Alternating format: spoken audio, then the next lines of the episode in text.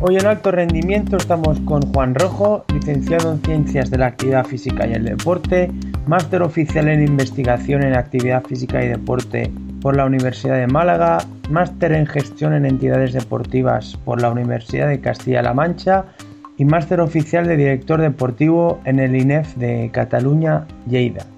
Además es entrenador de fútbol en el, en el Málaga. Hola Juan, buenas tardes. Buenas tardes. Eh, Juan, ¿cómo definirías el talento deportivo?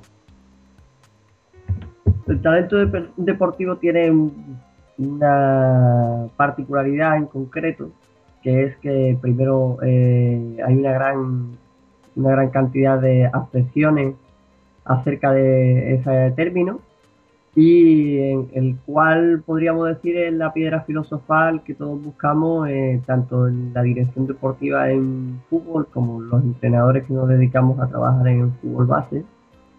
Y simplemente se trata de intentar eh, buscar a jugadores o el, talento viene referido a algo como el potencial para producir un determinado rendimiento eh, dentro del área de trabajo al que se refiera en concreto. Porque puede ser algo, motriz, que es en el aspecto en el que nos compete, o en otro aspecto que no sea motriz. Mm. Esa es la definición más eh, básica de talento. Luego hay autores como Café y Domínguez que diferencian entre gifted, que es una especie de talento eh, innato, ¿vale? Con el talento, que es el jugador que tiene potencial, quizá menos potencial que el jugador que realmente es el gifted, que hemos comentado antes, pero con el trabajo y la perseverancia y aspectos que, por ejemplo, un autor como Dan Coyle ha desarrollado últimamente en un libro que se llama Las claves del talento, con la práctica intensa, la inmisión y el, tener cerca a buenos profesores o buenos entrenadores, va a hacer que el jugador se desarrolle más. Eh, ¿Cuál es el proceso que debería seguir esta búsqueda del talento o de la excelencia en el futbolista?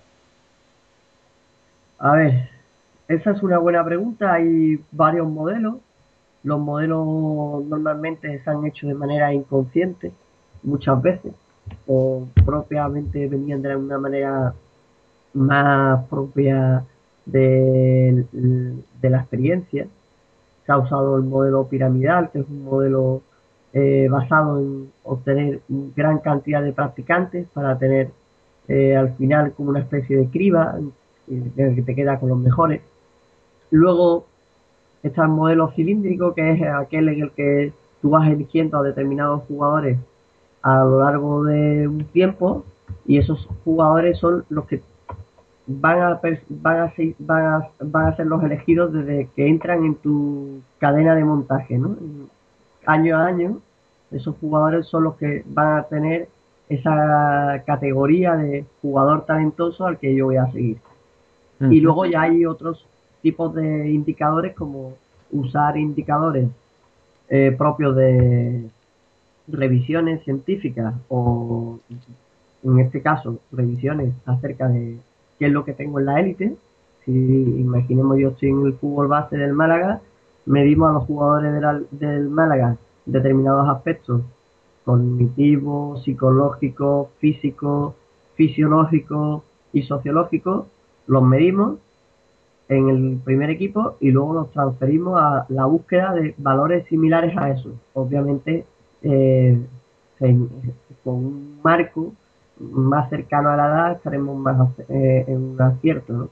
La realidad es que lo mejor es lo que no existe y lo que no existe ahora es un modelo que desarrolle o mm, más bien controle al sujeto que entra en tu cadena, en el desarrollo de, de tu formación a lo largo del tiempo y a través de unas mediciones entre 4 y 5 años obtengas una base de datos en el que tú puedas ya calibrar qué jugadores responden más a un perfil o a otro. Y entonces ya la selección sea más fina, la identificación de talento sea más fina. Es un proceso largo. No es un proceso corto, pero un proceso más exitoso que el que ahora se obtiene en el mundo del fútbol, que es a ojo clínico. Nos has hablado de este modelo ideal, pero a la vez dices que, no existe. ¿Cuál crees que son las razones por las cuales no, no existe y qué se debería hacer? No existe porque hay pocas organizaciones que crean que el modelo de búsqueda de talento en base a datos más objetivos eh, sea el aspecto central de, para lo que trabajan. Eh, yo creo que bajo y bajo mi punto de vista hay varios aspectos que hay que tener en cuenta. Uno es el desarrollo del trabajo o del, talento a lo largo del tiempo eh, que nosotros palpamos en los entrenamientos y en los partidos y que son medibles y que podemos conseguir herramientas y estructuras para medirlo, para medir determinados aspectos del talento. Eso conllevaría a tener un trabajo a tiempo completo y obviamente los clubes no se pueden permitir ahora mismo un trabajo a tiempo completo a no ser que recorten de otra parte. Y estamos en lo, mismo de siempre. ¿Dónde quieres eh, centrarte? ¿En, qué aspectos quieres centrarte de trabajo? ¿En, los primeros equipos o en la base? Si tú crees en la base para llegar a un, gran primer equipo y ese gran primer equipo Hoy, por ejemplo, el Fútbol Club Barcelona es un ejemplo, el Villarreal no lo está haciendo mal tampoco, el Real Madrid no lo hace mal tampoco, el Athletic Club de Bilbao tampoco, pero hay muchos que desconozco el trabajo que realizan, pero sí que mm, yo, por ejemplo, recomiendo a todo el mundo que vea lo que la Major League Soccer está haciendo últimamente con el director deportivo Alfonso Montero a la cabeza, y es un, eh, es un documento público en el que aparece pues unas nociones con una base firme objetiva, procedente de la ciencia y procedente de tener la logística necesaria para llevar a cabo algo de este tipo. Es una cuestión de, ¿cómo diríamos? Falta personal, falta organización y falta que alguien crea en que esa parte, en que el club se tiene que organizar a partir de la base, más que del primer equipo pero es una apuesta directiva y esa apuesta directiva es la que hoy manda. Entonces, como conclusión, eh, yo lo que he entendido en función de lo que me has dicho es que el proceso ideal sería ir a la élite, ver qué condiciones, qué capacidades tienen y basándose en esas capacidades y cualidades que tienen los deportistas de élite, trabajar con los jóvenes eh, marcándoles ese camino hasta llegar a conseguir esas cualidades. A ver, es como si tú tuvieras un gran laboratorio, ¿vale? El, un club, eh, cualquiera, de primera división, tiene la posibilidad de medir o tener mediciones de determinadas características. A mí me gusta usar un mapa que tiene Tom Reilly y William, eh, que hicieron una revisión de talento y es, bastante aceptable y creo que es muy acertada. Y una vez que tú analizas eso, tú tienes un mapa, pero ese mapa no te sirve de nada si tú tampoco ese mapa lo mides en determinadas edades. Es decir, si tú tienes equipos desde fútbol 7 hasta fútbol 8, eh, pasando por fútbol 9, porque hay, hay equipos, categorías, eh, países que tienen fútbol 9, luego hasta fútbol 11, eh, llegando infantiles, cadetes, juveniles, juniors, lo que sea. Llegas a una determinada e-, edad y lo suyo es tener datos año a año de cómo van aconteciendo, cómo van desarrollándose determinados jugadores. Y es más, eh, cambiar el sistema de promoción de los jugadores, eh, cambiar los criterios por los cuales promocionar a los jugadores, eh, intentar inculcar la cultura del esfuerzo en los jugadores, nada de mm, regalarle a los giftes la oportunidad de, estar en un club cuando sabes que va a ser un jugador incontrolable en un futuro. Eh, hay maneras y maneras, pero y hay casos y casos. Luego habría que ver el caso individualmente. Pero y yo lo que he hecho más de menos es que haya un, un, equipo experto que se dedique a esto.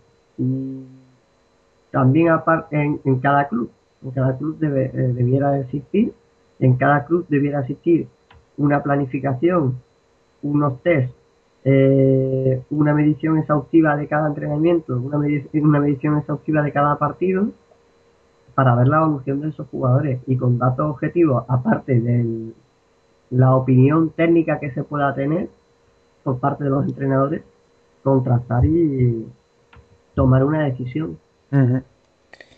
Eh, por otra parte, ¿cuál es la metodología de entrenamiento que usáis en el Málaga?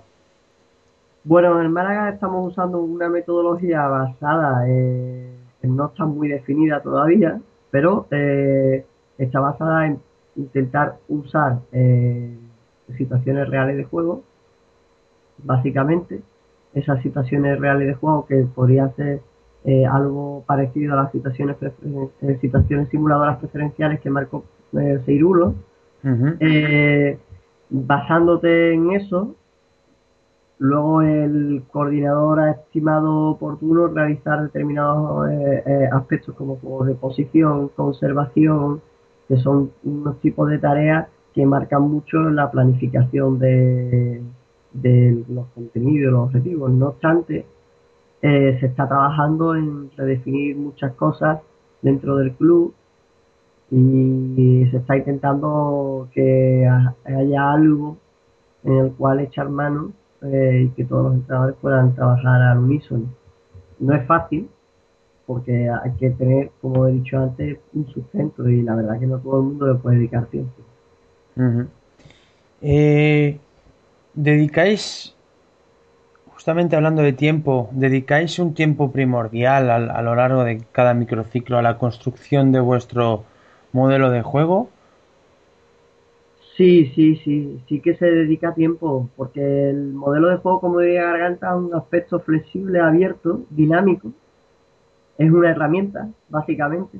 No es algo que hay que llevar a rajatabla, sí que es una herramienta, porque al final el jugador es el que decide, como dirían los franciólogos, está la estrategia motriz y es la que define eh, la decisión al final el que juega es el jugador y, tú lo que le das una herramienta para ver y desarrollarse en cada aspecto del juego y en cada situación de juego. Entonces, eh, a lo largo de cada microciclo, pues, eh, por ejemplo, el fútbol 11 en el Málaga, por ejemplo, lo tiene muy marcado, sobre todo en juveniles.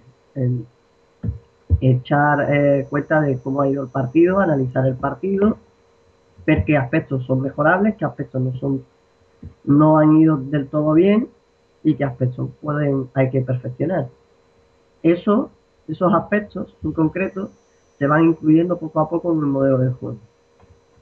Obviamente forma parte de la cadena abierta, dinámica y flexible que tiene el modelo de juego como presencia desde que es una eh, aspecto vivo como el juego. Eh, es más, eh, es un efecto, tú realizas un efecto en el modelo de juego y probablemente el rival, una vez que ya esté preparado, lo, lo, vaya a contrarrestar de una forma adecuada, vas a tener que obligatoriamente que cambiar o perfeccionar ese modelo de juego para avanzar en esa dinámica. ¿Cómo preparáis entonces los partidos de cada fin de semana? A ver, eh, es una pregunta compleja porque en el caso de los equipos, de, los juveniles, que yo eh, ahora mismo estoy teniendo bastante relación con ellos, ellos sí trabajan el partido con el modelo de juego en la mano conociendo las dimensiones del terreno de juego en el que se enfrentan, que eso aquí, por ejemplo, en el sur pues, es muy característico, hay muchos campos pequeños.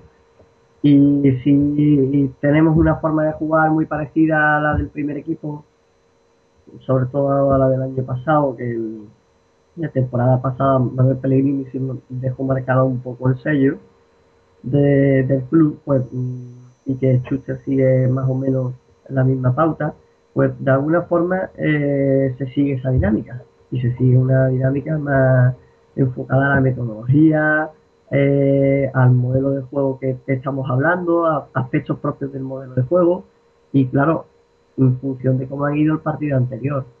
También hay aspectos muy concretos, por ejemplo, el Juvenil División de Honor está sometido a, la promoción. Pues si tú promocionas jugadores al filial, al final te quedas sin jugadores. Y, bueno, de alguna manera se está trabajando en, la, en una buena línea para resolver las situaciones que se dan en los partidos y creo que los equipos van progresando. Y ya para terminar, eh, ¿cuál crees que sería el papel actual del preparador físico en, los actuales staff de fútbol? Eh, el preparador físico está visto como alguien que sabe de fisiología, ¿no? O algo, alguien que eh, hace de biólogo, ¿no? El biólogo del deporte, ¿no? Y puede ser que sí. Y me parece correcto que también lo piensen. Quizá la preparación física está marcada en lo físico, fisiológico y en lo biológico, y me parece adecuado.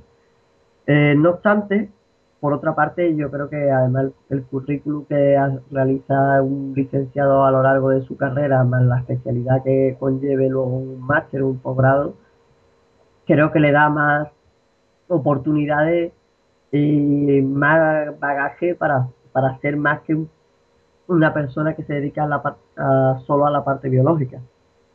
No obstante, lo consideraría como alguien que es experto en la acción motriz, alguien que es experto en, en, la actividad física, alguien que es experto en este, en, en este apartado en concreto en el fútbol. Y es una persona que domina todos los palos del fútbol, siendo la actividad multidisciplinar como he defendido anteriormente con el aspecto del talento. El entrenador es alguien que quizás sepa más de los aspectos más técnicos dentro del apartado técnico, táctico, quizás estratégico, pero yo creo que ahí eh, hay una discusión pendiente porque yo creo que el preparador físico, la figura del preparador físico puro y duro, eh, creo que está fusionada a, la parte del técnico. Me parece a mí que es, como el metodólogo de, dentro del cuerpo técnico, ¿no? Y esa persona es la que va marcando un poco cómo se va desarrollando la planificación, la programación, eh, qué tipos de tareas. Y bueno, realmente los cuerpos técnicos ya de los primeros equipos, como bien se dice en muchos congresos, en muchas ponencias, que cualquiera puede observar, eh, se sabe que eh, se habla mucho del equipo multidisciplinar, del médico, de la parte de, la parte del nutricionista, del psicólogo, y al final forma parte de un equipo y hay una persona que es el sector del equipo, el manager, y esa persona es el entrenador.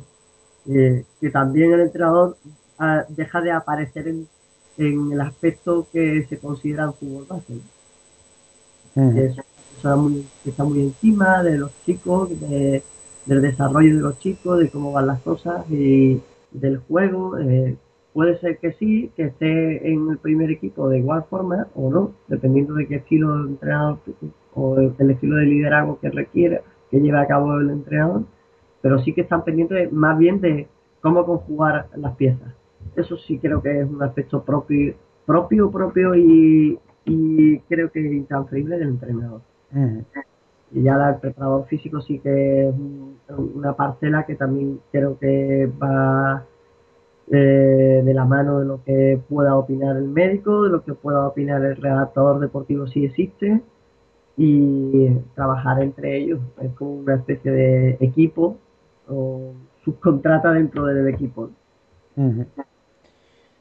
Pues Juan, en nombre de todo el equipo de alto rendimiento, muchas gracias por el tiempo que has tenido esta tarde para nosotros. De nada, ha sido un placer. Un saludo. Un saludo.